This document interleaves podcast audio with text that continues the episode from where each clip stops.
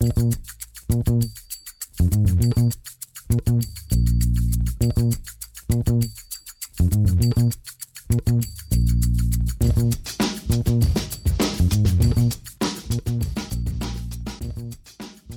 damit hallo und herzlich willkommen zu Football Rausch. Mein Name ist Tim Rausch und an meiner Seite ist wie immer Rahman Ruprell. Hallo Rahman.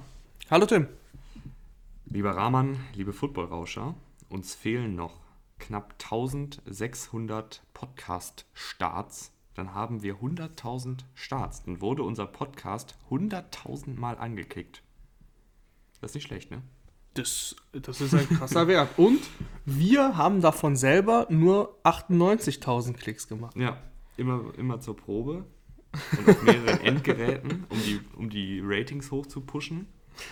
Aber, ja, Leute, macht, gebt Gas, ja. 100.000, das wäre richtig, richtig cool. Also teilt gerne auf Twitter, Instagram und MySpace äh, die Folge, wenn ihr Bock drauf Ja. habt, wenn euch der Shit gefällt. Ähm, Vor, vor allem MySpace, bitte. ja, MySpace ist sehr wichtig. Wir fangen heute an mit dem Rams-Patriots-Spiel, gehen dann wie immer rüber in die Spieltagsanalyse oder Spieltagsvorhersage. Da haben wir heute ein ganz kleines Special vorbereitet. Ich habe mich sehr intensiv mit den Arizona Cardinals befasst, ähm, weil Rahman und ich haben in den letzten Folgen ja immer gesagt, ja, hm, irgendwie die Cardinals-Offensive, die läuft nicht mehr rund. Und dann habe ich mich jetzt unter der Woche hingesetzt und habe einfach mal geschaut, woran liegt das. Also darauf könnt ihr euch sehr freuen. Da, da wird es sehr, sehr viele Stats geben. Äh, Ich würde behaupten, ich habe noch nie so viele Stats auf einmal rausgekramt und noch nie so ähm, tiefgehende Stats rausgekramt. Aber dazu nachher mehr. Jetzt fangen wir erstmal an mit den Patriots, die sang- und klanglos in Los Angeles mit 3 zu 24 untergehen. Ja, sang- und klanglos trifft es eigentlich ganz gut. Ich würde direkt eine Frage an dich stellen. Du hast das Spiel sicherlich mindestens in den Highlights gesehen. Ähm, Cam Newton, ist der, ist der durch? Du bist doch der riesen Cam Newton-Believer. Ich glaube, die ganze Offensive ist durch.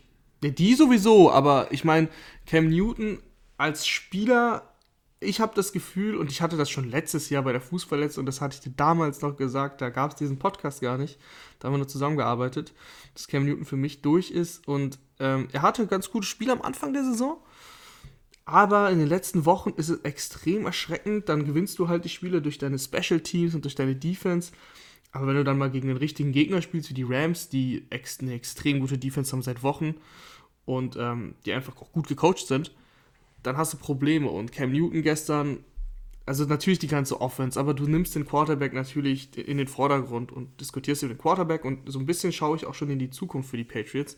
Wo soll es denn hingehen mit den Patriots? Cam Newton hat nur einen Einjahresvertrag, deswegen ich bin mir, ich bin mir unsicher und ich, ich finde, dass Cam Newton eben, ja, ein guter, ich glaube, er wäre ein sehr guter Backup-Quarterback natürlich. Aber ein Starter in der Liga, der dir was bringt, sagen wir es mal so, der dir was bringt, ist er für mich nicht mehr. Also er ist vielleicht so ein Bridge-Quarterback. Im Endeffekt ist er das bei den Patriots ja auch gerade. Aber das bringt dir ja nicht so. Führt Cam Newton dich in die Playoffs, wenn die Umstände perfekt sind? Boah, ja, dann ja, vielleicht. Aber Cam Newton selber reißt es nicht mehr raus. Ja, gehe geh ich weitestgehend mit. Ähm, natürlich bin ich der größte Cam Newton-Fan. Ah, Es war ja schon, lass mich mal anders anfangen. Es war ja schon vor der Saison klar, äh, wer damals unsere Nacht-Sonderfolge gehört hat, ähm, natürlich haben wir den Wechsel abgefeiert, beziehungsweise die Verpflichtung, aber wir haben auch gesagt, es gibt klare Limitierungen für Newton. Der ist einfach nicht mehr der, der Cam Newton, der drei, vier, fünf Mal mit seinem Deep Ball die, die Defensiven unter Druck setzen kann, weil und wenn du diesen, diesen Teil des Spiels wegnimmst, wenn klar ist, dass Cam Newton dich nicht tief schlagen kann, dann ist es für eine Defensive natürlich auch viel leichter, sich darauf einzustellen, weil du faktisch weniger Raum verteidigen musst. Wenn dann noch dazu kommt, dass dein bester Receiver Jacoby Myers ist, der letztes Jahr undrafted Free Agent ist und jetzt auch kein, natürlich ist Jacoby Myers gut, aber der ist jetzt ja auch kein, kein Number One Receiver, da, da müssen wir uns ja nichts vormachen. Der wäre bei vielen Teams wahrscheinlich der vierte, fünfte Receiver, da eine gute Option, aber bei den Patriots ist er die beste Anspielstation. Und wenn das dann noch dazu kommt und wenn dazu kommt, dass ich auch ehrlich gesagt von Josh McDaniels, der in den letzten Jahren immer mal wieder als Headcoach-Kandidat äh, ja, äh, gehuldigt wurde, bin ich auch nicht so angetan. Also diese ganze Offensive gefällt mir einfach nicht gut und da gehört halt auch ein Cam Newton dazu. Aber ich denke, wie du gesagt hast, wenn die Umstände besser wären, wenn er ein paar, paar gute Receiver hätte, dann sähe das zumindest besser aus. Aber ich gehe mit. Ich glaube, Cam Newton ist, ist noch ein Starter, aber halt eben eher so Ende Top 20 oder vielleicht Anfang Top 30. Also, also ganz am äh, Ende. Zwischen, ja, irgendwo so der 20 25, 25 beste ja. Starter. Okay. Ähm, ja, ansonsten die Patriots, um mal ein bisschen über das Spiel zu reden, die haben halt einfach wirklich in der Offensive gar nichts hinbekommen. Also du hast, du hast das Spiel eigentlich dann schon verloren. Es stand 10-0, relativ schnell. Der erste Drive ging, glaube ich, drei Minuten und vor allem nach einer Minute waren die Rams an der 10.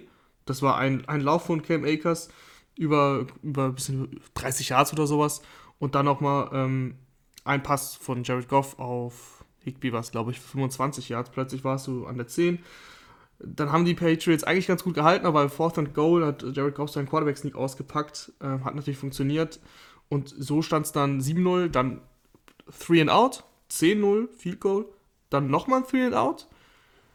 Und dann haben sie einen Pick gefangen und den auch zurück zu, für 6 getragen. Das wurde aber zurückgepfiffen. Ein paar Spielzüge später, was macht Cam Newton bei einem Screen Pass auf Damien Harris? Pick 6, Kenny Young, die alte Ravens-Legende, äh, war damals im, im, im, Trade um Marcus Peters involviert. Hat keinen interessiert, jeder hat nur vom Drittrunden-Pick und einem Spieler geredet. Der Spieler war Kenny Young. Ähm, auf jeden Fall, dann war das Spiel durch. Also stand 17-0 bei dem Screen.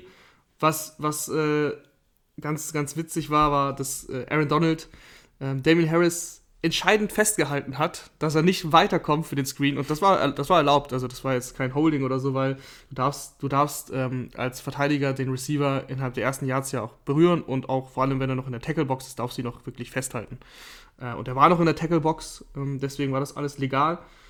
Ja, und so war das Spiel halt durch. 17-0, die Patriots haben weiterhin in der Offensive nichts hinbekommen. Wir sind ein paar Mal in die Red Zone gekommen, aber da wurde es, wie du gesagt hast, eine super unkreativ ich weiß, dass die Identität der Patriots das Laufspiel ist, aber es war zu extrem, es war zu offensichtlich. Du bist bei First Down, bist du mit Harry Harris gelaufen an der Goal Line, dann bist du mit Michelle gelaufen bei Second Down und dann bei Third und Fourth Down war klar, okay, jetzt Cam Newton Time. Und das wussten die Rams auch, haben es perfekt verteidigt, Goal Line Stand und dann ist da auch nicht mehr viel angebrannt.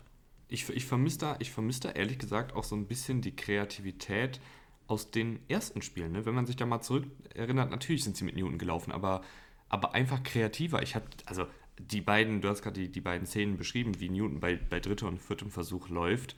Da, da war er an der 3 oder an der 4 und dann, dann callen sie einfach einen QB Power geradeaus rein in die Wand. Pff, also ich fand, da war es zum Beispiel, wenn wir uns an das Spiel zurückerinnern, äh, gegen die Seahawks zum Beispiel, da gab es viel mehr mit Read Options, äh, dass Newton über die Außen mal gelaufen ist, dass mal äh, der Lauf angetäuscht wurde und dann stand Jacob Johnson äh, auf einmal in der Endzone völlig frei. Da, vielleicht auch mal einen Receiver dann in Bewegung bringen. Also irgendwas kreativer machen als einfach nur geradeaus Kopf runter, finde ich. Wenn Josh McDaniels mal meine ganzen Interviewanfragen annehmen würde, ne, dann würde ich ihn ja gerne fragen, was, du hast es genau gerade gesagt, das, das Seahawks-Spiel, das habe ich noch im Kopf und ich weiß noch ganz genau, wie die Patriots eine, eine Goal-Line-Offense gespielt haben, die für mich wirklich unstoppable wirkte. Und die haben sie danach nie wieder ausgepackt. Ich kann es ganz kurz auch erklären. Da war, ähm, da war Jakob Johnson als Fullback, als Fullback im Spiel, aber hat Running Back gespielt. Und da, das war's. Es gab keine Receiver. Es gab einfach neun Spieler an der Line. Das waren hauptsächlich natürlich Offensive Liner und noch drei Tight Ends. Und dann ist, dann ist äh, Johnson in Motion gegangen, hat sich auch an die Line of Scrimmage aufgestellt. Das heißt, es waren zehn Spieler als Wand für Newton. Und Newton ist jedes Mal für einen Touchdown gelaufen. So ist das Spiel dann auch ähm, zu Ende gegangen, weil Newton dann gestoppt wurde. Aber, ganz entscheidend für mich das Detail, da ist die Uhr runtergelaufen, weil das Spiel vorbei war. Es war gerade Second Down. Also, wenn du das viermal machst, glaube ich, also schaut euch bitte nochmal dieses Spiel an. Seahawks gegen Patriots. Diese, das reicht, die Highlights anzuschauen, weil da ist, es, da ist dieser Spielzug dreimal drin. Das hat so gut funktioniert und das war auch übrigens die Szene, wo Jakob Johnson seinen einzigen Touchdown gefangen hat, weil da kam die Kreativität ins Spiel. Da haben sie dann irgendwann geahnt, okay, die Seahawks wissen, was kommt und dann haben sie einen Pass gespielt auf Johnson. Und warum das, warum diese Formation nie wieder rausgeholt wurde, für mich echt ein Rätsel und auch echt schade. Ähm, dass, dass wir das leider nie rausfinden werden, äh, weil ähm, natürlich ich keinen Kontakt zu Josh McDaniels habe. ja, leider, leider nicht. Ähm, Bill Belichick hat jetzt schon gesagt, dass Ken Newton der Starter bleibt, weil man muss auch sagen, Jared Stidham sah jetzt auch in den, er hatte die letzten zehn Minuten gespielt, ungefähr, sah jetzt auch nicht doll aus, ne, wenn man ehrlich ist. Nee, natürlich nicht. Und ähm, die Frage ich ist. Ich weiß halt einfach nicht, ich habe bei den Patriots das Gefühl, die können Spiele gewinnen, die können auch unangenehm sein, aber sie müssen halt dafür immer im Spiel sein. Und wenn es dann halt schnell 17-0 steht, nee, nicht, du, du kannst keine, keine klassische Passoffensive mit den Receivern, auch teilweise mit dem Quarterback, gebe ich jetzt zu, aufziehen. Nee, auf keinen Fall kannst du auch nicht. Und Jared Stidham, was bringt der dir jetzt? Also ich glaube, die Patriots wissen mittlerweile, was sie an Jared Stidham haben und das ist nicht mehr als ein Backup-Quarterback. Sie haben natürlich ein bisschen geliebäugelt am Anfang der Saison, ob sie ihn starten lassen und ob sie schauen, okay, ist das ein Starter? Er hat kein Spiel, glaube ich, gestartet, aber er hat immer wieder Snaps bekommen, so wie gestern. Und er hat nie irgendwie gezeigt, okay, das ist die Zukunft. Der hat Potenzial. Also er ist jetzt auch nicht komplett schlecht, das kann man nicht sagen, aber er bringt dich auch nicht wirklich weiter. Dann würde ich sagen, wir, haken wir das Spiel ab. wir haben jetzt gar nicht über die Rams geredet. Ach so, willst du noch über die? Ja, gut. Ja, ein bisschen, kurz, kurz, kurz noch über die Rams. Ja, gut, Sie mussten gut. natürlich nicht viel machen. Jared Goff, Jared Goff, jetzt muss ich sogar schon hier äh, runzeln. Jared Goff, ähm, 137 Passing Yards, ein Touchdown, eine Interception. Hatte wieder meiner Meinung nach echt paar schlechte Plays dabei. Zum Beispiel die Interception ist natürlich bitter, dass der dann intercepted wird. Aber der Wurf an sich, also Woods war open. Wenn du den besser wirfst, fängt den Woods ganz normal. So wird es dann ein Pick, bitter gelaufen. Und ansonsten ist ähm, Cam Akers jetzt mittlerweile absoluter Go-To-Guy in dieser, in dieser Run-Offense. 29 Attempts, hat auch gemacht, was er wollte mit den Patriots, weil die Rushing-Defense ist echt schlecht gewesen bei, von den Patriots. Die haben teilweise richtig lange Läufe einfach abgegeben. Man muss dazu sagen, Cam Akers ist am Ende echt häufig für wenig Yards gelaufen, weil die halt einfach nur stumpf die Uhr runtergelaufen sind. Hat trotzdem einen Schnitt von fast 6 Yards äh, pro Carry. Das war nach dem ersten Viertel, glaube ich, fast bei 10 Yards äh, pro Carry. Also Hut ab. Und ja, also das waren eigentlich auch schon die einzigen zwei Punkte. Jared Goff musste nicht viel machen. Hat seinen Stiefel runtergespielt, hat auch ein paar gute Pässe gespielt. Darf man nicht unter den Teppich äh, kehren. Ähm, aber ich bin immer noch, ich bin immer noch skeptisch bei den, bei den Rams einfach. Bei dieser Offense, die Patriots waren nicht, waren kein Maßstab. Also wenn dann, wenn dann eine gute Defense kommt und allgemein ein, ein kompaktes Team, was gut aufgestellt ist auf äh, fast jeder Position, nicht jetzt sensationell, sondern sowas wie die Colts zum Beispiel, die eine gute Defense haben, die eine solide Offense haben, dann weiß ich nicht, ob die, ob Jared Goff da äh, liefern kann wenn es schon so weit kommt, dass Rahman hier rumgrunzt, dann äh, mm. wissen wir, dass das Spiel sehr, sehr einfach war äh, für die Rams. Aaron Donald, du hast ihn eben noch kurz angesprochen. Ich weiß nicht, warum es da überhaupt eine große Diskussion über Defensive Player of the Year gibt. Weil TJ Watt ähm, ein geiler Typ ist und weil TJ ja, Watt jegliche ja. Stats äh, anführt. Und das ist ein, es ist natürlich auch ein Stats Award. Also der, er führt, glaube ich, die Pressures. Ah, gut, jetzt hat Donald natürlich. Nein, nein, nein, nein, nein, nein. Vor dem Spieltag war Donald da schon auf 1. Hm. Aber da habe ich, ich habe auf jeden Fall gelesen, dass er die Tackles for Loss anführt, die Sacks anführt, ähm, die irgend, irgend, irgendwas noch. Also es waren auf jeden Fall so drei, vier Stats, die er angeführt hat. Aber für mich ist das gar keine Diskussion. Das, das ist ja, das ist ja auch legitim. Das ist ja auch legitim, dass du sagst, dass es keine Diskussion ist und dass du Aaron Donald vorne siehst. Und ich würde dir auch gar nicht widersprechen. Ich sage nur, deswegen diskutiert. Ich, ich kann dir auch ganz kurz noch sagen, warum. Vielleicht äh, fragt jetzt der eine oder andere Hörer ja, warum ist äh, Donald für dich da die klare Nummer 1, weil er es einfach als Defensive Liner macht. Und durch die Mitte durch ist Druck und Sex und Tackles for Loss deutlich, deutlich schwieriger als über die Außen, wie TJ Watt es macht. TJ Watt ist ein super, super Spieler, ist auch einer der besten Spieler in der Defensive, die es in der NFL gibt. Aber Aaron Donald ist einfach auf einem anderen Planeten und die Leute, habe ich das Gefühl, nehmen das manchmal so für selbstverständlich. For granted. Ja. Das ja, war nur kurz ähm, meine Hommage an an Aaron Donald. Es ist auch so, aber das ist auch bei Mahomes häufig so. Das ist bei den Topspielern so, dass du das einfach erwartest.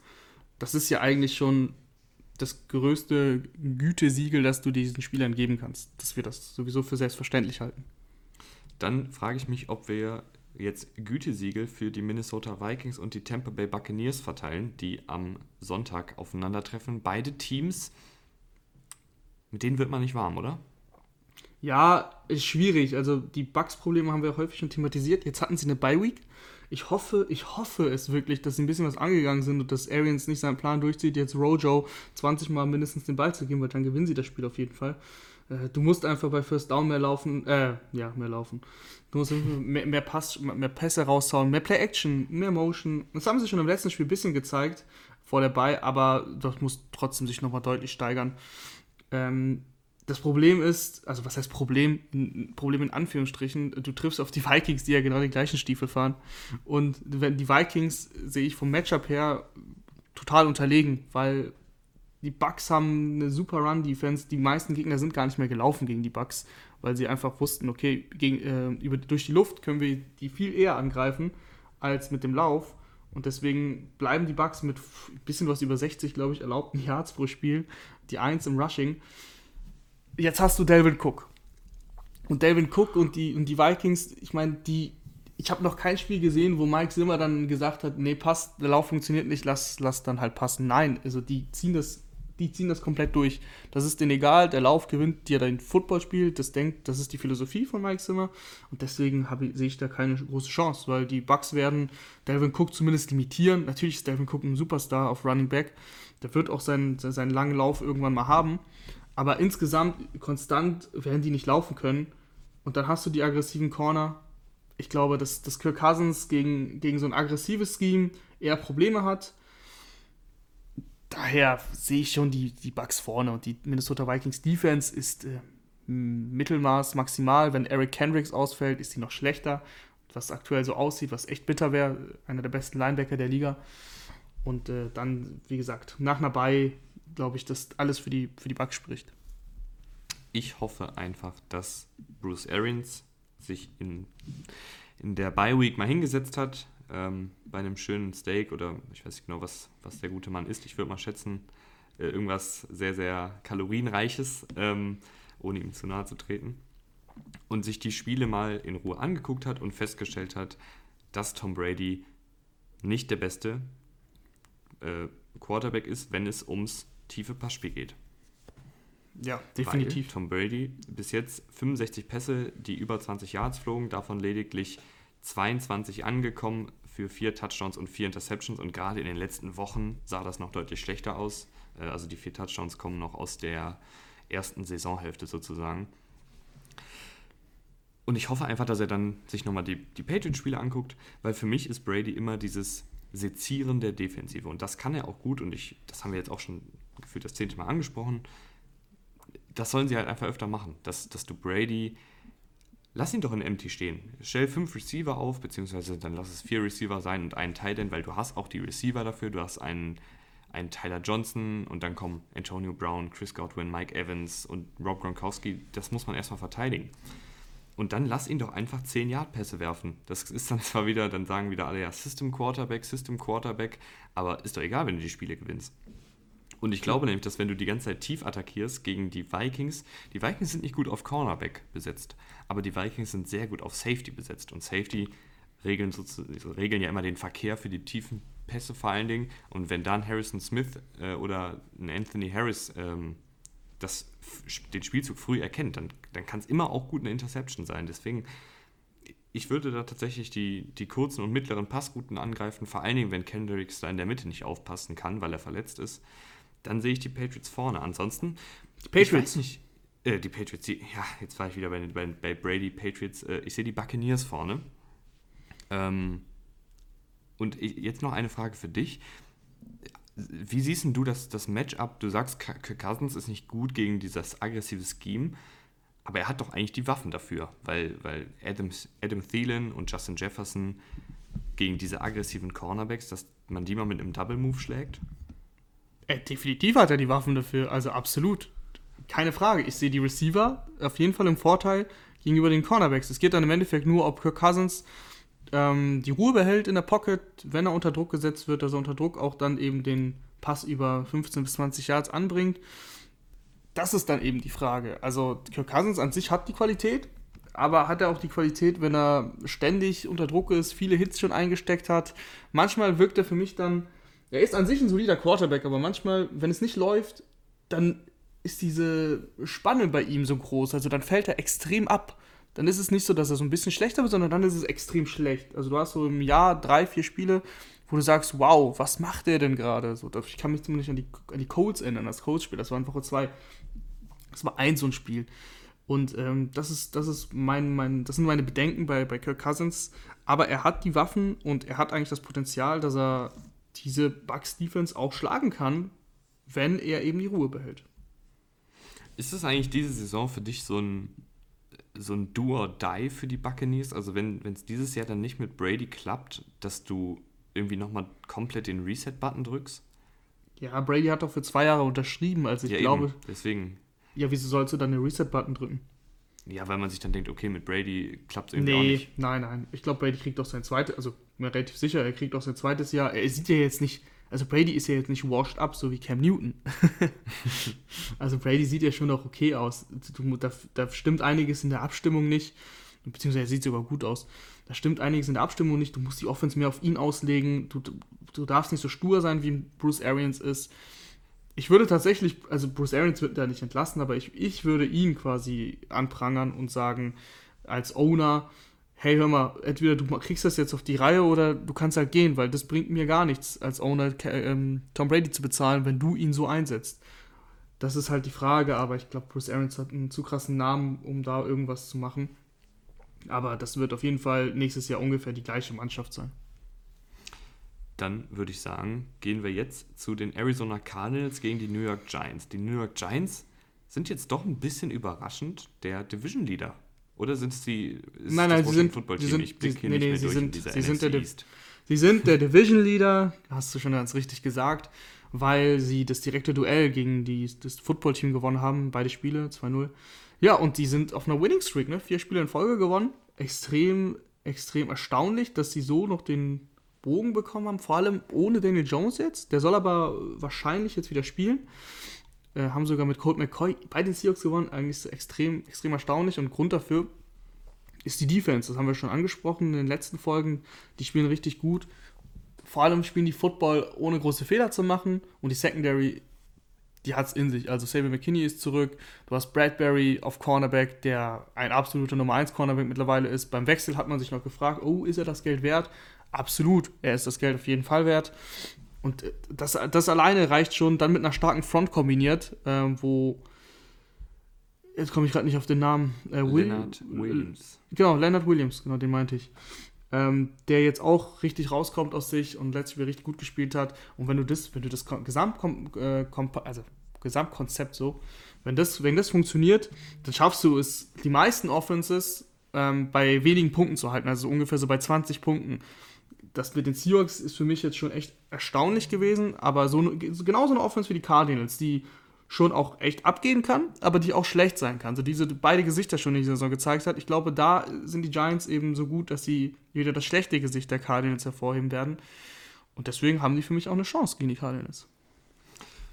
Ja, ich würde sagen, dann ähm, rede ich mal jetzt ein bisschen über die Cardinals. Ähm, wir haben schon mehrfach gesagt, habe ich ja im Intro schon gesagt, dass Kyler Murray auch einfach als Läufer nicht mehr so gut ist und diese ganze Offensive nicht mehr so effektiv ist. Ähm, wenn ich mir die Spiele angeschaut habe, dafür habe ich jetzt noch keine Statistiken. Ähm, ich weiß nur, dass Murray in den letzten drei Spielen, die sie Cardinals übrigens alle drei verloren haben, insgesamt 61 Yards gelaufen ist. Davor hat er 67 Yards pro Spiel rausgeholt. Also es ist sehr, sehr, sehr, sehr krass, dieser Unterschied. Ähm, wenn ich mir, wenn ich mir die Spiele angucke, stelle ich einfach fest, dass die Defensiven jetzt ein bisschen besser darauf eingestellt sind. Also die, die, verteidigen die Options einfach besser, disziplinierter und da, so ist es halt in der NFL. Du musst immer, immer, immer, immer anpassungsfähig sein und diese Defensiven haben ein paar Wochen gebraucht, um sich darauf einzustellen, aber mittlerweile verteidigen die das dann doch sehr, sehr gut und diszipliniert.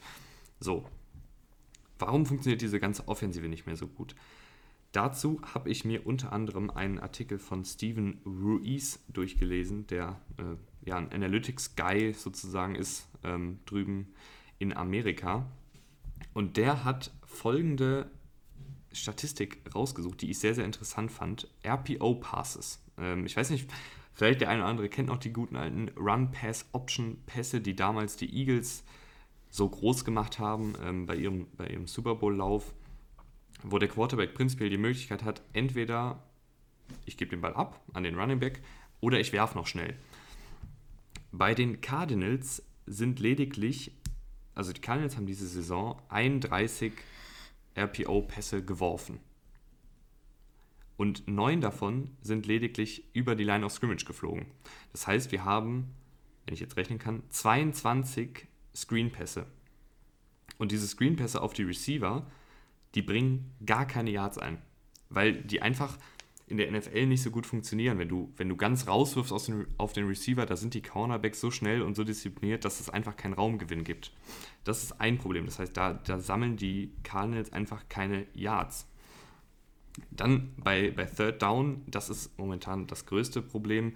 Da fehlt es einfach an Kreativität und an Effizienz. Auch da sind die Cardinals im unteren Drittel der, der Tabellenhälfte, wenn man sich jetzt nur die Quarterbacks anguckt, wie effektiv sie beim beim Third Down sind. Könnt ihr auch gerne im Spiel dann mal drauf achten. Ich weiß nicht, wird, wird das keine Spiel gezeigt? Ähm, das keine Spiel wird nicht bei RAN gezeigt. Okay. Aber vielleicht die, die in der, im Game Pass gucken. Bei Third Down hat man immer so das Gefühl bei, bei Kingsbury, dass die Spieler nur so weit laufen bis zum neuen First Down Marker und gar nicht weitergehen. Und dadurch ist es dann natürlich immer sehr, sehr tummelig und ähm, nicht besonders effektiv, wenn da drei, vier Receiver sich in demselben Bereich aufhalten, weil dann logischerweise wird es da voller und die Cornerbacks und Safeties und Linebacker können es besser verteidigen. So, jetzt kommt noch eine Sache, Rahman, und dann kannst das du wirkt, auch das wirkt. Das wirkt wie ein Referat, das du vorbereitet hast. Ich weiß, ich weiß. Pass auf, jetzt, jetzt erzähle ich dir noch ein bisschen was zu DeAndre Hopkins, der natürlich eine sehr, sehr wichtige Rolle spielt bei den Cardinals. Aber ich finde, vor allen Dingen könnten sie ihn bei, beim Third Down, was ich gerade schon angesprochen habe, mehr einsetzen. Wir gucken zum Beispiel bei den Packers. Bei den Packers ist Devonta Adams der Go-To-Guy von Aaron Rodgers. Und Devonta Adams kriegt den Ball bei 33,6% der Third Downs. Also jedes dritte Third Down wird auf Devonta Adams gespielt. Bei den Cardinals ist das lediglich, und normalerweise wird, wenn man jetzt jedes Down beobachtet, Adams nur 26% der Zeit in die Offensive eingebunden. Und bei den, also haben wir hier, jetzt habe ich total verhaspelt, wir haben hier einen Sprung von knapp 7%. Also, um das nochmal kurz zusammenzufassen, weil du gerade sehr, sehr viele Infos draus hast. Ja, Adams wird Mach. normalerweise zu einem Viertel ungefähr angespielt, wenn es Mhm. eine normale Spielsituation ist, aber bei Third Down geht die Prozentzahl hoch, dann wird es wichtiger, dann wird er eben bei einem Drittel angespielt, ne? jo. Okay, Und dann kannst du bei- weitermachen. Bei, bei den Cardinals steigt die Prozentzahl, bei der Hopkins bei Third Down angespielt wird, nur um 2,2%. Das heißt, sie nutzen ihn einfach in diesen wichtigen Situationen nicht, wo du eigentlich immer deine besten Spieler in Szene setzen willst. So, jetzt. Ich hoffe, jetzt hat niemand äh, direkt abgeschaltet und euch war das jetzt nicht zu viel Nerd Bowl, aber ich glaube, der eine oder andere wollte vielleicht mal ein bisschen tiefer gehend wissen, äh, warum es bei den Cardinals nicht läuft. Und ich bin eben über diese Artikel und über das Game Tape gestolpert und dachte, das interessiert vielleicht den einen oder anderen. Also Hopkins mehr einsetzen. Hopkins No. mehr einsetzen, weniger Screen-Pässe auf die Receiver bei den RPOs, sondern einfach mal eine Slant-Route da einbinden und äh, effektiveres Play-Calling bei Third Down. Genau, dass die Spieler nicht nur bis zur Line of Scrimmage laufen, das Spiel muss breit gemacht werden. Würde Ihr ich, könnt uns, warte, ganz- ganz kurz, ihr könnt uns auch gerne sagen, wenn euch das dann einfach jetzt zu viel Input, zu viel in Anführungsstrichen Nerd-Statistiken sind, könnt ihr uns auch gerne schreiben, okay, uns reicht da, wenn du sagst, äh, die Cardinals müssen effektiver sein bei Third Down, müssen mehr auf Hopkins da passen und ähm, dürfen bei ihren RPOs nicht immer nur Screenpässe einbauen. Wenn euch Naja, das lieber ist, anstatt mehr- äh, diese tiefgehenden Statistiken, kann ich das auch gerne machen. mehr auf Hopkins passen, das kann dir, glaube ich, jeder sagen, dass du mehr auf deinen Nummer 1 Receiver werfen sollst. Fand ich, doch- fand ich doch ganz interessant, wie du das erklärt hast. Ähm, ich würde noch also sagen, also bei allem, was du gesagt hast, stimmt so. Du musst halt, du musst jetzt den nächsten Schritt auch mit Murray gehen, dass du ihm eben, dass du kreativer wirst wieder bei den, bei den Laufspielzügen. Du musst, da- da- das ist natürlich jetzt leicht gesagt von hier vom Mikro, aber wir haben jetzt gesehen in den letzten Spielen, das hat einfach nicht funktioniert. Und wenn du sagst, die haben sich jetzt besser darauf eingestellt, das kann ja nicht sein, dass es jetzt dann vorbei war. Also auf Lamar Jackson haben sich auch viele eingestellt. Und gut, es waren jetzt auch die Cowboys, die wirklich ähm, den, den Lauf nicht verteidigen. Aber der hat ja auch ein paar Mal gezeigt, okay, ich kann trotzdem mit meinen Füßen richtig kreieren äh, bei Third Downs und dann nochmal scramble und so weiter. Das kann Murray ja alles auch. Also das haben wir ja oft genug gesehen. Und am Anfang der Saison galt auch schon Murray als der bessere Läufer als Lamar, der gefährlichere Läufer. Deswegen, äh, es kann ja nicht sein, dass es jetzt alles ad acta gelegt ist. Da muss einfach Cliff Kingsbury jetzt nochmal in die Trickkiste greifen und neue Spielzüge designen für, für Murray. Und ähm, Hopkins finde ich auch müsste mal ein bisschen mehr über, übers Feld laufen. Mir fällt das bei Adams häufig auf, dass der auch mal ins Slot geht, dass der einfach mal in, Motion ist, über die ganze Zeit in Bewegung ist, weißt du? Und dann auch mal, ähm, wenn er in Motion ist, beim Snap in Motion ist. Das heißt, er läuft von der linken Seite nach rechts, also er sprintet mehr, der Snap erfolgt und wenn es Man-to-Man ist, kommt der andere Verteidiger gar nicht hinterher, weil so einer, sagen wir mal, es ist Dritter und Drei oder so, dann ist es eine leichte Completion und ein leichtes First Down, weil es einfach so schwierig ist zu verteidigen, diese, diese Motion, und wenn du dann direkt snappst. Und das würde ich mir bei Hopkins noch häufiger vorstellen, dass du ihn so auch einsetzt. Ja, das äh, ist auch noch ein Punkt, den ich so rausgefunden habe, aber das dachte ich wäre jetzt ein bisschen zu viel, aber gut, dass du es noch gesagt hast. Ich wollte ja auch nicht ewig reden. Ähm, du brauchst ihn nicht verteidigen. nee, ist, ist völlig, völlig in Ordnung. Ähm, dass du den Punkt jetzt noch aufgegriffen hast, ist ja auch ein wichtiger Punkt, dass du eben mehr Bewegung vor dem Snap reinbekommst, um die Defensiven äh, ja, unter Druck zu setzen. So, jetzt haben wir viel über die Cardinals gequatscht. Wir haben ein bisschen über die Giants gequatscht. Über das Spiel an sich, wen, wen siehst du da vorne? Das ist eine sehr gute Frage. Wir haben jetzt über die Giants gar nicht so viel gesprochen, aber ähm, ich sag mal so, sie, sie haben jetzt eine Winning Streak von 4-0. Es spricht für mich aktuell viel für die, Card äh, für die Giants, weil die Cardinals eben genau auf dem gegenteiligen Trend sind. 0-3, ich glaube, sie standen 6-3, haben sie gegen die Seahawks verloren, haben sie gegen die Rams verloren. Und letzte Woche, nee, letzte Woche war Rams, ich habe ein Team vergessen. Aber sie haben auf jeden Fall zwei Division-Duelle verloren und noch ein Spiel. Und deswegen würde ich jetzt erstmal auf die Giants tippen und kurz überlegen und dann dabei bleiben. ich tippe auf die Giants.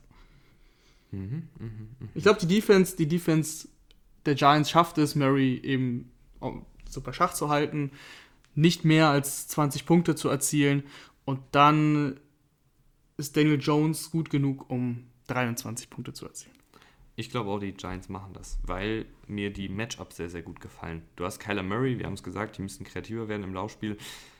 Aber diese, diese Verteidigung der Giants, diese Defense der Giants ist halt auch unfassbar diszipliniert. Und ich kann mir auch vorstellen, dass sich das Laufspiel von Murray weiter sehr, sehr schwer tun wird, weil diese Giants Defense eben sehr diszipliniert und sehr sicher sowas verteidigen kann.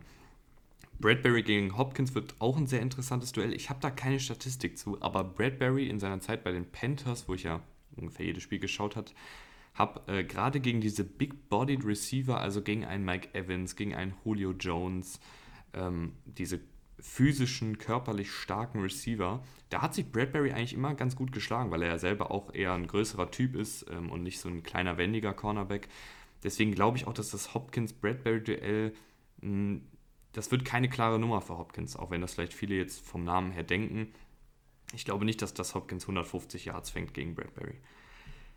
Und offensiv, die Offensive der Giants gefällt mir auch immer besser. Also Jason Garrett, äh, am Anfang haben wir ihn noch stark kritisiert, mittlerweile gefällt mir dieses Offensivkonzept ein bisschen besser. Die, die Playmaker werden mehr in Szene gesetzt. Und Evan Ingram fängt hier und da mal ein paar schöne Pässe. Und dann hast du ja ein paar gute Spieler da. Die Offensive Line gefällt mir gut. Andrew Thomas, der Rookie, der am Anfang echt richtig Probleme hatte und die meisten Pressures aller Tackles äh, zugelassen hat, über die letzten vier Wochen sehr, sehr gut. Also, ich glaube, die Giants machen das. Hätte ja. man so vor fünf Wochen noch nicht gedacht, dass nee. sie über diese Partie reden. Also es wird auf jeden Fall, es wird auf jeden Fall sehr knapp werden und für mich ist es so ein Coinflip, also du kannst die Münze werfen, ist schon sehr, sehr spannend, aber ich denke auch im Endeffekt, wenn ich mich jetzt entscheiden muss, dann gehe ich mit den Giants, weil sie das komplettere Team sind, einfach für mich. Dann würde ich sagen, gehen wir jetzt zur absoluten Partie der Woche, zu den Kansas City Chiefs, die gegen die Miami Dolphins ran müssen. Das ist, glaube ich, ein, eines der besten Duelle, die es in der regulären Spielzeit dieses Jahr noch geben wird. Boah, das, das ist jetzt aber krass. Also da haust du jetzt richtig einen raus. Du erwartest also ein richtig spannendes Spiel. Versteht ihr richtig? Ja. Gut, ich nehme mich überhaupt nicht. Ich erwarte ein Blow, Blowout für die, für die Chiefs weil meiner Meinung nach ähm, ist, was, was die Matchups angeht, ist alles, wirklich alles auf Seiten von, von den Chiefs. Also die Dolphins sind dafür bekannt, dass sie ein aggressives Scheme haben, dass sie viel blitzen. Äh, Brian Flores spielt gerne ähm, maximal mit einer Safety oder manchmal auch Zero Blitzes, also äh, Man-to-Man, -Man, keine Hilfe. Und wie das ausgeht, haben wir gegen die Bucks gesehen, also Chiefs Bucks, wie das gegen die Chiefs endet, wenn Tyreek Hill im 1 gegen 1 ist. Und das ist mir dann auch ehrlich gesagt egal, ob es ein Xavier Howard verteidigt. auch wenn er sehr ein guter Cornerback ist, die Speed von Tyreek Hill und dann die Wurfkraft von Mahomes kann er dann auch nicht mehr verhindern. Und da bin ich sehr gespannt, wie Brian Flores jetzt variiert mit seinem Scheme. Also setzt er mehr auf Zone. Natürlich musst du da so eine Mischung finden, dass du mal Man, mal Zone spielst, aber du, also du kannst halt jetzt nicht dein, dein Scheme durchziehen, stur, weil wenn du das Film siehst, dann siehst du halt, dass die Chiefs da am besten sind. Das haben sie auch gegen die Ravens gezeigt, die viel, Ravens gezeigt, die viel Blitz gespielt haben, dass sie dann deine Defense auseinandernehmen. Deswegen finde find ich das sehr, sehr spannend taktisch gesehen, wie reagiert Brian Flores auf diese Offense. Ich kann mir aber nicht vorstellen, dass, dass er die passende Lösung findet, weil das Scheme, da ist die Mannschaft darauf eingestellt, die Defense, und da jetzt innerhalb von einer Woche da die Lösung zu finden für die Kansas City Chiefs, das ist ja nicht irgendeine Mannschaft, sehe ich nicht. Auf der anderen Seite des Balls die Offense ähm, Tour holprig, holprig, letztes Spiel eigentlich ganz okay gespielt, aber es war jetzt auch nicht gut. Also es, da, da fehlt noch ein bisschen was und die Chiefs werden wahrscheinlich in Führung gehen, werden wahrscheinlich ein bisschen höher führen, da muss er mehr werfen, da können sie nicht ihren klassischen Gameplan spielen, wo sie auch viel gerne laufen mit Gaskin. Und dann sehe ich ihn halt strugglen. Also Matthew und, und Sorensen, der auch eine gute Saison spielt, hinten die Safeties. Da glaube ich, dass ähm, Spagnoglu, der Defensive äh, Coordinator der Chiefs, da einige schöne Pressures auch äh, bringen wird. Ich sehe die Chiefs ganz klar vorne. Ich sehe die Chiefs auch vorne. Ähm, und ich sehe auch die Probleme, die du angesprochen hast, aber ich habe irgendwie das Gefühl, dass Brian Flores einen aus dem Hut zaubert. Ich weiß nicht warum, das hat auch keine Begründung, aber ich glaube es irgendwie. Ja, ich meine, äh, deine Tipps, ganz kurz, wenn ich dich unterbrechen darf, haben sich mittlerweile auch bewährt. Letzte Woche hast du auch auf die Browns getippt, wo ich gesagt habe, hier ganz klar, Titans. Hat auch nicht geklappt bei mir. Also hört nicht auf meine, meine Tipps. Ähm, nee, wenn du sagst ist, Miami. Du hast, du hast ja in vielen Punkten recht, dass das Holmes eben eiskalt gerade gegen den Blitz ist. Ähm, habe ich jetzt leider gerade keine Statistik auf, aber könnte ich mal kurz, obwohl. Ich, ich mache es einfach, während ich rede. Und ich denke aber, dass Brian Flores, ich halte ihn für so einen smarten Coach, dass er zumindest die Offensive ein bisschen in Schach hält. Und dann ist eben die Frage, kann Tua 20, 25 Punkte auflegen gegen eine Kansas City Chiefs Defense, die immer mal wieder für ein Big Play gut ist, aber jetzt auch nicht mega krass ist. Ah, hier tatsächlich. P Patrick Mahomes. sehr, sehr schöne Statistik. Patrick Mahomes, wenn er gegen den Blitz spielt, bringt äh, fast 70% seiner Pässe an, sogar mehr als 70%, für 941 Yards, 14 Touchdowns, keine Interception, wenn er geblitzt wird. das sagt alles. Hast du gerade gesagt, die Chiefs sind nicht besonders gut für Big Plays? Doch, sind gut für Big Plays in der Defensive. Ah, okay, weil das, hat, das war missverständlich. Ich habe verstanden, sie wären in der Offense nicht gut für Big Plays. Nee, nee, nee. Ach, das will ich doch mit nicht, nicht trauen zu sagen. Nee, nee. ich habe gesagt, die Defensive ist, ist nicht so sonderlich gut, außer ab und an mal für ein paar Big Plays. Ah, okay, jetzt, jetzt macht Sinn und das, das würde ich auch so unterschreiben. Auch spannend für mich, Brian Flores, wir haben es jetzt angesprochen, den defensiven Spielplan. Offensiv ist jetzt nicht sein Metier, aber das Playcalling im Sinne von, was machst du denn bei Fourth Downs? Da haben wir ja schon oft äh, drüber diskutiert. Glaubst du, dass er gut mit seiner Schiene fährt, diese konservative Schiene, bei vierten und zwei und so weiter, Field Codes kicken? Das wird gegen die Chiefs doch nicht viel bringen. Glaubst du, dass er da anpassungsfähig genug ist? Ich habe meine Zweifel.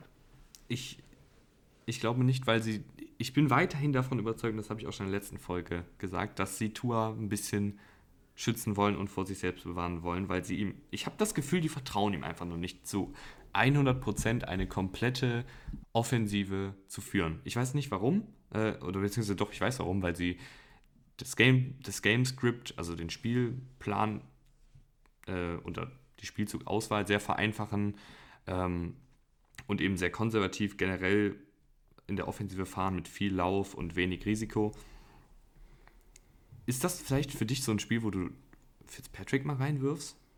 Ach, jetzt kommst du mit Fitzpatrick ja, um die Ecke. Weiß, ja, Rahman, ich weiß nicht, was diese Lösung gegen die Chiefs sein soll. Nein, also ich bleibe ja dabei. Und die, die Dolphins stehen 8-4, aber für die Dolphins ist das A und O, Tour zu entwickeln. Es geht nicht um den Super Bowl für die Dolphins. Und diesen Fehler darfst du nicht machen. Also natürlich spielst du jedes Spiel, um es zu gewinnen. Aber du kannst jetzt nicht mit Tour, du kannst nicht Tour wie bei Madden ein- und auswechseln und hoffen, dass das bei der Chemie dann nichts äh, bewirkt bei ihm. Also du kannst den jetzt ja nicht komplett rausnehmen. Versuch deinen Quarterback zu entwickeln. Am besten gewinnst du noch Spiele dabei. Aber jetzt mit Fitzpatrick um die Ecke zu kommen, wir, du, also manchmal habe ich das Gefühl, und das ist jetzt nicht gegen dich, sondern allgemein, wenn eben diese Fitzpatrick-Diskussion aufkommt. äh, Ich bin einer der größten Fans von Ryan Fitzpatrick als Menschen und auch als Quarterback, weil er mir gefällt, wie er spielt. Das heißt aber nicht, dass ich denke, dass Fitzpatrick ein Top 5 Quarterback ist. Ähm, und ich habe das Gefühl, dass die Leute irgendwie denken, Fitzpatrick wäre dann die Lösung. Also Fitzpatrick ist schon ein paar Jahre in der Liga und Fitzpatrick hat gezeigt, dass er bei keinem Team wirklich die Lösung ist. Natürlich kann er mal gegen eine schlechte Defense seine, seine äh, Passing Yards rausholen und auch mal drei Touchdowns machen, weil er einfach, ja, auf gut Deutsch gesagt, einen Scheiß drauf gibt, ob er jetzt einen Pick wirft oder nicht. Aber das ist ja trotzdem nicht die, die Lösung, dass du Spiele regelmäßig gewinnst. Und du hast Ja. meine Frage nicht beantwortet. Glaubst äh, du? Ja, doch, ich, ich glaube, sie bleiben bei dem Conversa. Okay. Con, jetzt bin ich gerade. Konservativ. Einmal, ja, genau. Okay, aber dann, das, also, das spricht für mich wenig für die Dolphins und auch wenig dafür, dass das Spiel eng bleibt, weil ich sehe es schon, Opening Drive, Field Goal der Dolphins, weil sie nicht dafür gegangen sind, Touchdown, Three and Out bei den, also Touchdown für die Chiefs, Three and Out bei den Dolphins, Touchdown für die Chiefs, 14-3 und dann, dann sehe ich Tour da nicht aufhören. Und auch nicht, dass das Spiel spannend wird. Sehe ich, ja, ich kann es verstehen, aber ich, ich weiß auch nicht. Ich, Das ist dein Bauchgefühl, ist ja auch in ich, Ordnung. naja, mein Bauchgefühl sagt, dass Brian Flores da ähm, irgendwas aus dem Hut zaubert und die Defensive so gut darauf einstellt, dass Mahomes zumindest aufgehalten wird. Aber es kann auch einfach nur sein, dass mein Kopf gerade verrückt spielt, weil der raucht sowieso. Ich habe äh, gerade eben noch ein Referat gehalten in der Uni und ja, Und auch hier. ja, und auch hier und ich bin einfach, ich bin einfach fertig mit der Welt. Deswegen lass uns, lass uns weitermachen. Ähm, ich glaube auch, dass die Chiefs gewinnen, aber nicht so hoch. Okay. Lass uns weitermachen. Ähm, wir haben noch die Pittsburgh Steelers gegen die Buffalo Bills im Angebot. Ja, tolles Spiel, tolles Spiel. In Buffalo, Night Game. Ich freue mich da richtig drauf. Weil ich mag die Spiele in Buffalo. Das hat irgendwie was. Es ist kalt. Im Winter vor allem. Hoffentlich schneit es auch noch. Und das sind beides Teams, die auch mit diesen Ko- Konditionen, ja, die sind daran gewöhnt. In Pittsburgh ist auch kalt. Das ist so Oldschool Football und auf das freue ich mich einfach. Josh Allen hat gegen die Cardinals richtig einen rausgehauen. Also das war ein Topspiel, da kann man ihm wirklich keinen Vorwurf machen. Da hat er so gut gespielt, hat auch so viel, also so eine Ruhe gehabt. Das hätte ich von Josh Allen so schnell gar nicht erwartet. Ich meine, klar, das war jetzt nicht das Erstspiel in dieser Saison, aber er hat sich echt gefestigt. Also das ist mittlerweile konstant. Ihm fehlt auch seit Wochen sein, einer seiner wichtigsten Receiver mit John Brown. Geht häufig unter neben, neben Dix und Beasley. Beasley spielt auch eine sehr, sehr gute Saison. Aber John Brown ist super wichtig für diese Offense, weil er macht diese Offense, er zieht diese, eben, äh, diese Offense eben in die Länge, was eben bei den Cardinals zum Beispiel nicht der Fall ist. Und das ist sehr, sehr wichtig bei dem Josh Allen, der auch, du musst ja den Pass respektieren von Josh Allen, den tiefen Pass. Und wenn du da einen John Brown hast, der das Feld halt so krass in die Länge zieht, dann hast du hat Dix automatisch mehr Platz, da hat Beasley mehr Platz, ein Davis, Gabriel Davis, auch ein sehr guter Rookie, hat da auch mehr Platz und deswegen, der fehlt ja sogar und trotzdem läuft es so gut. Ich bin echt erstaunt, äh, wie, wie, die, wie die Bills, wie die Bills ihren Stiefel einfach runterspielen. Und defensiv hatte ich sie ja vor der Saison echt als beste Defense, weil sie so tief waren, weil sie so tief sind und so viel rotieren können und starke Linebacker haben, starke Cornerbacks. Das hat, das hat man dann in der Saison nicht gesehen, klar, das weiß ich auch. Aber sie sind, haben sich verbessert. Sie sind besser geworden, sie kommen besser rein. Matt Milano ist zurück, der äh, Pro Bowl Linebacker. Und es, es kommt langsam, die Front wird besser. Das hast du dann auch gegen die, gegen die Niners gesehen, wo sie dann zum Beispiel einen Stand hatten an der Goal-Line, viermal von der 1 gegen den Lauf dagegen gehalten haben. Also, wenn das kommt, dann äh, sind die, ist die Buffalo Bills Defense auch besser und gegen die Steelers es ist, es ist echt das komischste 11-1-Team ever, glaube ich. Also, die sind halt 11-1 und ich würde sagen, sie, sie strugglen gerade ein bisschen. Ja, wir haben noch gar nicht über das äh, Spiel gegen Washington der Steelers geredet, aber lass mich bitte einmal kurz am Anfang jetzt was sagen. Stell dir mal vor, was in Buffalo los wäre, wenn kein Corona wäre. Dieses Spiel mit auf, diesen Tim. Fans, ich, es gäbe, es gäbe, jedes Möbelhaus wäre leer. Jedes Möbelhaus wäre leer. Es ist echt, es ist echt Wahnsinn. Es ist, es ist traurig. Ich möchte nicht über Corona reden. Die Zahlen, die werden ja auch hier äh, immer schlimmer. Wir sind vor dem nächsten Lockdown. Ähm, lass uns nicht darüber reden. Es ist schade, dass keine Fans da sind, natürlich. Also die vereinzelten Fans, die irgend bei manchen Stadien oder bei manchen Orten dann dabei sind, das, das ist ja auch nicht das Wahre. Aber so ist es halt, damit müssen wir leben. Klar, da wäre richtig was los gewesen. Aber lass uns doch ein bisschen über Pittsburgh jetzt reden. Lass uns ein bisschen über Also- Pittsburgh reden. Ähm, Willst du? ja, ich, ich, ich fange mal an. Du Okay. kannst ja in der Zeit mal ganz kurz in den Chat gucken, weil da habe ich dir was reingeschrieben. Ja, da gucke ich nie rein. Ramon und ich kommunizieren nämlich heimlich immer noch. Nee, aber ähm, Pittsburgh Steelers haben gegen das Washington Football Team verloren und ich hoffe, es haben viele gesehen, weil es war echt ein, ein interessantes Spiel. War ja, wann war das denn? War das irgendwie dienstagsabends oder Äh, montagsabends? Nicht montagsabends. Montagsabends. Ganz, ganz, ganz äh, verrückte Uhrzeit, aber ich fand es mega cool, also die Uhrzeit. Ähm, und habe es mir reingezogen. Und es ist so ein bisschen, ich verstehe nicht, warum diese Offensive so schlecht ist. Kann sein, dass ich nächste Woche darüber ein Referat halten werde, ähm, warum die Steelers-Offensive nicht so gut ist. Aber ich verstehe nicht, warum die nicht so gut ist, weil du hast Big Ben, der natürlich kein, kein Elite-Quarterback mehr ist. Aber der hat, der hat die Anspielstation, der hat die Offensive Line. Du hast, obwohl ich, ich bin jetzt kein Riesenfan von James Conner, aber der ist zumindest ein brauchbarer Running Back. Hat jetzt aber auch ein paar Spiele verpasst, ne? Oder zwei. Hat auch ein paar Spiele verpasst. Ähm, aber warum funktioniert diese Offensive nicht? Also, das kann ich dir beantworten. Diese Offense. Mm, Eigentlich, nee, ich, ich versuche mich kurz zu fassen. Diese Offense ist ja mittlerweile so aufgebaut, dass sehr, sehr viel Kurzpassspiel ist. Big Ben wird den Ball sehr schnell los. Also einer der Quarterbacks wirklich, die am schnellsten den Ball einfach aus den Händen bekommen. Ungefähr 2,2 Sekunden, dann ist der Ball raus. Und wenn du eine Offense auf Kurzpassspiel basierst, dann ist es klar, diese Offense muss richtig gut laufen, weil du ja sehr, deine Drives sind ja viel länger. Also ein Patrick Mahomes, der in drei Minuten übers Feld marschiert, der kann auch mal zwei Incompletions werfen. Mein Gott, dann konvertiert er das Dritter und Zehn und dann ist halt nächstes First Down. Aber das ist schwieriger bei den, bei den Steelers, weil sie eben viel auf das Kurzballspiel setzen, weil sie viel mit Pick Routes arbeiten und dann Yards nach dem Catch kreieren möchten. Und da musst du super konstant für sein. Und diese Konstanz geht ihm ein bisschen ab. Da waren jetzt sehr, sehr viele Drops in den letzten Wochen dabei. Deontay Johnson, den ich sehr feier, ähm, führt, glaube ich, sogar die Liga an den Drops, habe ich irgendwo gelesen. Äh, Ebron hat sehr, sehr viele Bälle gedroppt jetzt gegen Washington. Also allgemein die Receiver, so gut sie sind, da müssen sie sich ein bisschen besser konzentrieren, einfach beim Bälle festhalten. Das waren wirklich teilweise leichte Drops und die dann bei Dritter und Kurz natürlich die auch dein First Down versauen und du dann panten musst.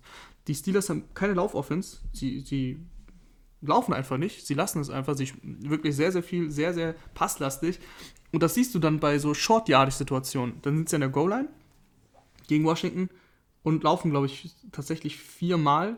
Sie hatten, sogar, sie hatten sogar sechs Spielzüge, weil sie noch irgendwie ein Holding-Penalty rausgeholt haben und noch ein neues First Down bekommen haben.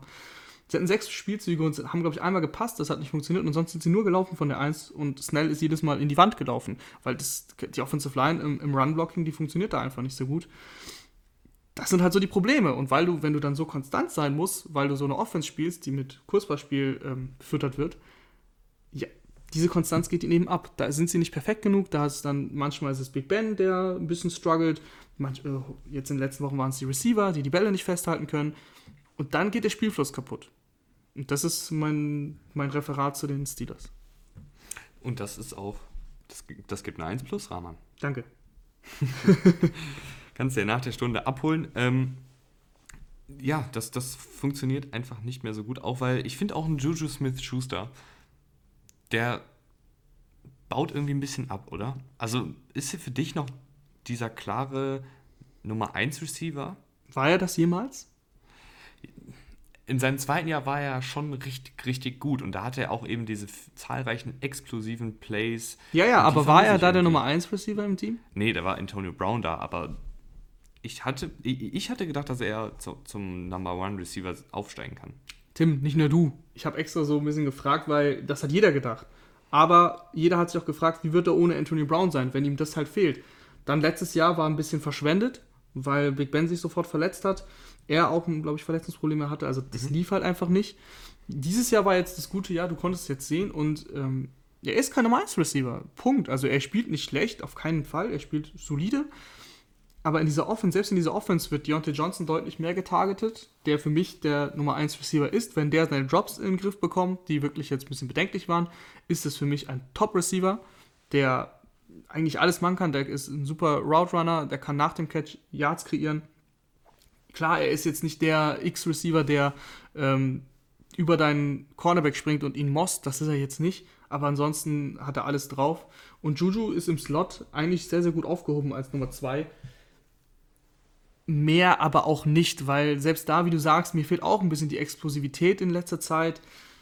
Das ist, er war früher einfach gefühlt, ja, also ich würde jetzt gerne ein anderes Wort als explosiv nennen, aber mir fällt keins ein. Also Explosivität, finde ich, fasst es ganz gut zusammen. Die fehlt. Und dadurch kreiert er, glaube ich, auch nicht mehr so viele Yards nach dem Catch. Und dadurch äh, hadert dann wieder die, die Offense des Steelers, ne? weil die halt darauf beruht. Mhm, mh, mh. Ja, aber auf der anderen Seite werden ja sehr viele explosive Plays kreiert von Josh Allen mit seinem Raketenarm. Die Steelers Defensive gefällt mir nach wie vor sehr gut. Die haben viele, viele, also viele, viele ist vielleicht übertrieben, aber die haben die eine oder andere Verletzung äh, erlitten. Ähm, Pre ist raus, äh, Robert Spillane hat sich auch verletzt, wird auch fehlen, der ja schon für den, äh, für den verletzten Devin Bush reingesprungen ist. Ist diese Defensive gut genug aufgestellt immer noch, um einen Josh Allen zu stoppen? Auf jeden Fall, auf jeden Fall. Das ist eine Riesenaufgabe für Josh Allen und das ist äh, eines dieser berühmten Statement-Games. Wenn Josh Allen diese Steelers-Defense jetzt auseinander nimmt, er muss sie jetzt nicht auseinandernehmen, aber wenn er das Spiel gewinnt, und zeigt, okay, er kann den Ball bewegen gegen diese, gegen diese Steelers-Defense, dann rückt für mich Josh Allen automatisch auf bei den Quarterbacks.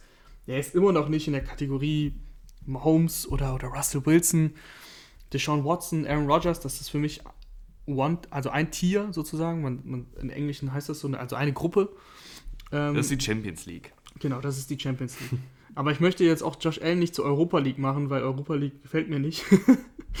ähm, Josh Allen ist dann genau dahinter. Nations League. oh nein, das ist, wird immer schlimmer. Ähm, Josh Allen ist dann wirklich genau dahinter. Also der führt dann quasi, ich weiß jetzt nicht, habe ich jemanden vergessen, aber ich glaube nicht. Ähm, der führt dann quasi die zweite Gruppe an Quarterbacks an, die nicht Elite ist, aber die auf dem Weg ist oder echt ziemlich gut ist. Und das würde er für mich erreichen, weil diese Steelers Defense mittlerweile auch in Coverage sich echt verbessert hat. Das war am Anfang des Jahres noch nicht so. Die super viel Druck bringt. Das ist, das ist mehr, Heraus mehr Herausforderung geht eigentlich nicht. Und ich glaube, er ist dafür gewappnet, weil die Steelers gegen den Lauf in letzter Zeit nicht mehr so gut waren und auch gegen RG3 echt viele äh, Big Plays zugelassen haben beim Laufspiel. Und wenn, wenn Josh Allen jetzt auch mal wieder ein bisschen mehr in den Gameplan, in den Run-Gameplan eingeführt wird, dann glaube ich, dass er echt was reißen kann, auch gegen diese Steelers-Defense. Was ist denn da für dich der entscheidende, also wie kann diese Steelers-Defensive überhaupt Josh Allen und diese ja sehr, sehr explosive Offensive aufhalten? Ist es das nur über Druck kreieren oder, oder sagst du, okay, sie müssen, sie müssen komplett Dicks aus dem Spiel nehmen oder sie müssen vielleicht Minka Fitzpatrick ins Slot stellen gegen Beasley, der eine sehr, sehr gute Saison spielt? Was ist da die, die Lösung? Wahrscheinlich wieder eine Mischung aus allem. Also Minka Fitzpatrick im Slot gegen, gegen Beasley wird mir schon gut gefallen, weil, das habe ich eben kurz gesagt, das geht, es fällt echt ein bisschen unter den Teppich. Aber Beasley spielt extrem gut und ist extrem wichtig für diese Offense. Dass, dass Dix seine Plays machen wird, ist klar. Da musst du natürlich dafür sorgen, dass du ihn nach dem Catch limitierst, dass du wenigstens deine Tackles dann sauber setzt. Aber äh, Beasley ist extrem gefährlich und wenn du den dann aus dem Spiel lässt, wenn du nur noch äh, äh wenn du noch Dix hast, klar hast du noch Gabriel Davis, aber immerhin ist ein Rookie, wir müssen ihn jetzt auch nicht mehr loben, ähm, als er ist, also als er gut ist. Und deswegen, dann sind sie schon limitiert. Und wenn du es dann noch schaffst, Josh Allen nicht zum Laufen zu bringen, weil ich glaube, das wird ein wichtiger Faktor. So die, es ist kalt in, in Buffalo. Es ist ein Night Game, da wird es noch kälter sein. Und ich glaube, dass der Quarterback Power ein wichtiger Spielzug wird für die Bills.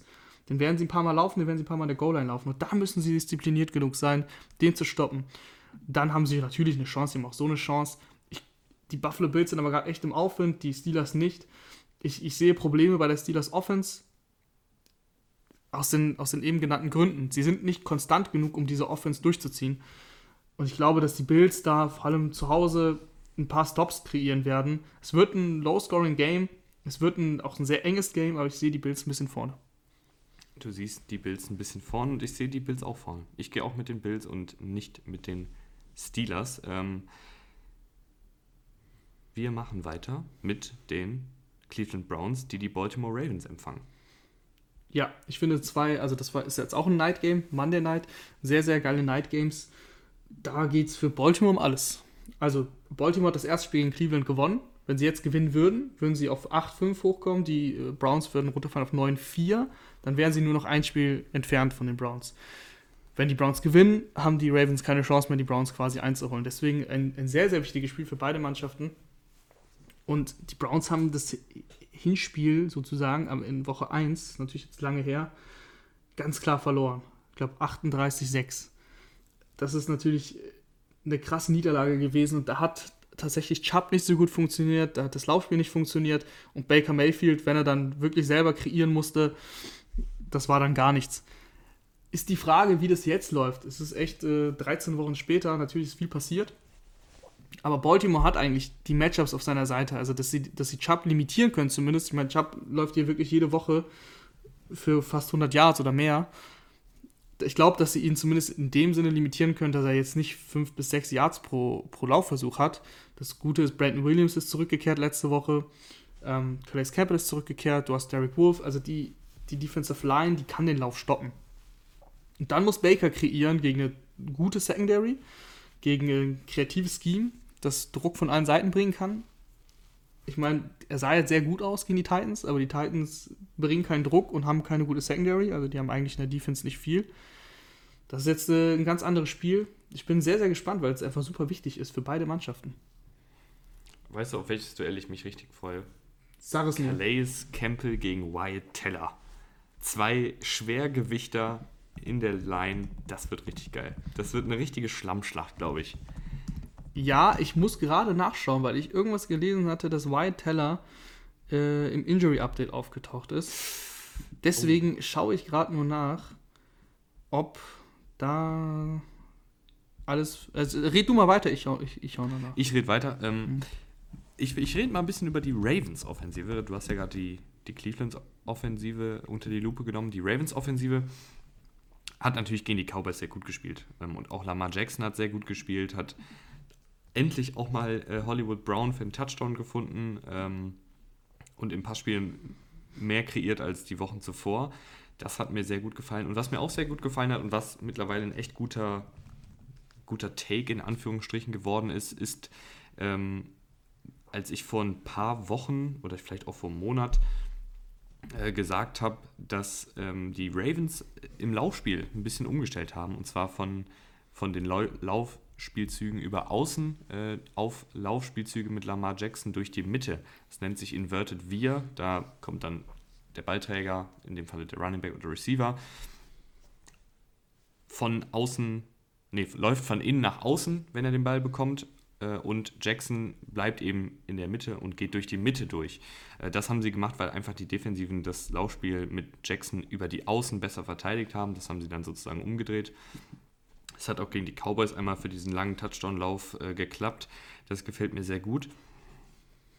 Ich weiß aber einfach, ich, ich weiß nicht, ob die, die Defense das Laufspiel der Browns stoppen kann. Also so gut die Defense der, der Ravens ja auch spielt, diese, diese Offensive Line der Browns mit oder ohne Teller und Nick Chubb und Kareem Hunt sind einfach so dominant, dass ich gar nicht weiß, ob, ob sie das stoppen können. Und das ist tatsächlich, so doof es klingt, 2020. Es ist sehr entscheidend, dass die Ravens das Laufspiel der Browns stoppen können. Äh, ich kann eine Warnung geben. Wie Teller soll spielen, ist nicht auf dem Injury Report, das war letzte Woche. Das war das, was ich gesehen hatte. Er ist jetzt gar nicht drauf. Also da passt alles. Ja, ich glaube, dass sie den Lauf jetzt auch nicht immer stoppen werden und sie werden auch ein paar Plays natürlich zulassen. Die Frage ist, was stoppen denn die, die Browns? Das ist doch die Frage. Die Browns haben für mich eigentlich nur äh, Miles Garrett, der so richtig gefährlich ist für die Ravens. Und so gefährlich ist Miles Garrett gar nicht gegen, gegen die Ravens. Also, das klingt jetzt ein bisschen doof. Miles Garrett ist immer gefährlich, aber das Ding ist, die, die Ravens sind halt keine Dropback-Offense, so die klassische Dropback-Offense. Also, das macht Lamar selten. Da wird viel mit Play-Action gearbeitet, da wird sowieso sehr, sehr, sehr viel gelaufen, wenn das ähm, Gamescript es hergibt. Und ich glaube, dass das Gamescript zumindest nicht so sein wird, dass die Ravens hinterherlaufen müssen, dass sie die ganze Zeit äh, in, äh, in Rückstand liegen. Das zumindest es wird ungefähr ausgeglichen sein. Das zumindest. Und dann kannst du Garrett halbwegs neutralisieren, indem du halt viel läufst, viel von seiner Seite wegläufst oder durch die Mitte läufst, weil er kommt über außen. Und die ohne Denzel Ward sehe ich keine Antwort für, für Hollywood Brown. Ich sehe auch keine Antwort für Mark Andrews, der zurückkommt. Wer soll Mark Andrews covern? Das, das ist einfach, für mich sind bei den Browns in der Defensive sehr, sehr viele Fragezeichen, wenn wir aus der Defensive Line rausgehen. Also sehe ich da ehrlich gesagt wenig Land. Weißt du was, Raman? Ich gehe auch mit den Ravens. Ja, Du hast d- mich überzeugt. ich, das Ding ist, also jetzt mal wirklich Fanbrille abgenommen. Wie, wie sollen die Browns denn die Ravens Offense stoppen? Also, die Ravens werden wahrscheinlich auch ihre 23 Punkte, 24 Punkte kassieren. Ne? Da werden schon ein paar Touchdowns fallen für die Browns. Aber glaubst du, dass die Browns die Ravens bei 23, 24 Punkten halten? Ich glaube, wird, da wird eine 3 vorne stehen. Uh, das ist natürlich. Ja, Der vier Touchdowns, ein Field Goal oder sowas. Also, das sehe ich schon. Ja, dann gehe ich mit. Ich gehe mit, Rahman. Kein, du, brauchst mich, du brauchst dich nicht überzeugen. Sehr gut, sehr gut. Ja, und dann wäre die, ähm, die AFC North in dem Sinne spannend, dass Baltimore und Cleveland halt sehr, sehr nah beieinander sind. Pittsburgh ist natürlich schon auf und davon für den, für den Division-Sieg. Aber da geht es halt im, im Wildcard-Rennen, das ist wirklich sehr, sehr heiß. Also, da sind einige Teams, die noch um die Playoffs kämpfen und auch gute Bilanzen haben. Also, die AFC ist dieses Jahr richtig gut aufgestellt, im Gegensatz zur NFC, die halt aktuell mit 6-6 noch jemanden in den Playoffs hat, die, die Vikings. Und die äh, Ravens zum Beispiel mit 7-5 sind aktuell nicht in den Playoffs. Also, Hut ab an die AFC. Dann, bevor wir den Podcast hier schließen, gehen wir noch kurz rüber. Äh, naja, wir gehen rüber nach Seattle zu den Seahawks, müssen aber eigentlich gar nicht über das Spiel äh, gegen die New York Jets reden, weil ist eine klare Sache, Seahawks werden das äh, gewinnen. Aber wir müssen über eine Personalie reden, und zwar bei den New York Jets. Und Greg Williams, da muss man mal kurz klatschen, ist gefeuert worden. Sehr schön, sehr, sehr schön. Hier gefordert. Ein wenige Stunden später geschehen. Also die Jets sind treue Hörer von uns. Ähm, ja, völlig zu Recht. Also wer, wer solche Calls reingibt, der wird halt gefeuert. Und da hast du dann, dann hast du nochmal gesehen, weil haben sich ja viele gefragt, okay, war das Absicht? Wollten die Trevor Lawrence? Nein, wollten sie nicht. Es kam dann raus, dass Adam Gase sich mit einem anderen, äh, was auch nicht für Adam Gase spricht, bei aller Liebe, sich mit einem anderen Coach unterhalten hat, bei so einem wichtigen bei so einer wichtigen Situation für deine Defense unterhältst du dich nicht mit deinem Defensive Coordinator, äh, unterhältst dich halt mit irgendeinem anderen Coach und plötzlich hat er durch sein Mikro gehört, Zero. Und dann ist er aufgeschreckt. Und was? Wie? Zero? Was? Zero Coverage? Was machen wir hier? Bevor er irgendwie eine Timeout nehmen konnte, war der Snap halt schon erfolgt. Der Rest ist bekannt.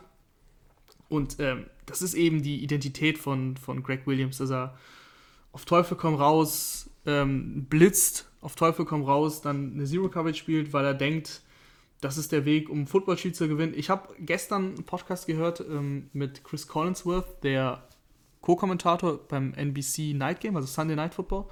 Ähm, der macht das mit Richard Sherman. Und Richard Sherman, sehr, sehr interessant, hat sich auch darüber ge äh, dazu geäußert. Und der hat einfach gesagt, das ist für ihn lazy Football, das ist einfach, ja, sozusagen faul. Du willst dir nichts überlegen, eine Coverage aufzuziehen. Du machst einfach einen Zero-Blitz und hoffst dass, es, hoffst, dass es klappt. Und er hätte das Gefühl, dass ähm, Greg Williams das Spiel wie ein, wie ein Held gewinnen möchte. Dass man am Ende sagt, guck mal, der Greg Williams, der hat sich getraut. Der hat die Zero-Coverage dann gebracht und es hat geklappt. Das ist unser Held, das ist der geilste Typ. Das ist so, das war so seine Argumentation, beziehungsweise das war sein Gefühl. Ähm, und auch Richard Sherman hält nichts von Greg Williams. Das hat er Ja. auch klar gesagt. Um dann jetzt nochmal kurz auf äh, das erste Spiel einzugehen. Greg Williams macht dich vom Akers. Und wir machen uns jetzt auch vom Akers, würde ich sagen. Ja, wir machen uns jetzt auch vom Akers. Wenn euch der Podcast gefällt, könnt ihr wie immer gerne bei Spotify auf Folgen drücken. Äh, die Folge auch gerne 10.000 Mal anklicken, um äh, diese 100.000 äh, Hörer, nicht Hörer, äh, 100.000 Startmarke zu knacken. Und ansonsten hören wir uns am Montag in alter Frische wieder zum Football-Brunch. Bis dahin, tschüss. Ciao, ciao.